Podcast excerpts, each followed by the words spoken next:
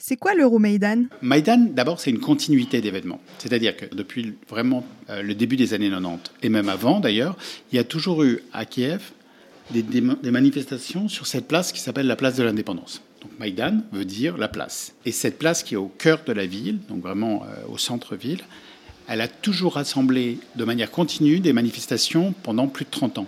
Il y en a encore que ce soit pour les questions de langue, que ce soit pour les questions, euh, comme on le voit là, de corruption, que ce soit pour les questions euh, de protection des entrepreneurs, par exemple, il y a des manifestations importantes, de, des agriculteurs aussi qui ont fait des manifs. Donc c'est un lieu de, de, rassemblement. Et ce lieu de rassemblement, les gens campent dedans, donc ils dorment très souvent. Et c'est pas la première fois en 2013 que les gens vont s'installer sur la place de l'indépendance pour Simplement, cette fois-ci, la grande différence, c'est que l'État va utiliser des moyens très répressifs contre les manifestants, alors que traditionnellement, ce que faisait l'État, c'est laisser petit à petit la manifestation se déliter par l'usure, c'est-à-dire dormir tous les jours dehors dans sa tente. Et, et le pouvoir, Yanukovych, a utilisé la violence pour une raison assez forte, c'est qu'il ne se sentait pas légitime parce que les élections de 2012, donc il y a un organisme de contrôle international, enfin européen qui s'appelle l'OSCE, avait déclaré que les élections avaient été truquées.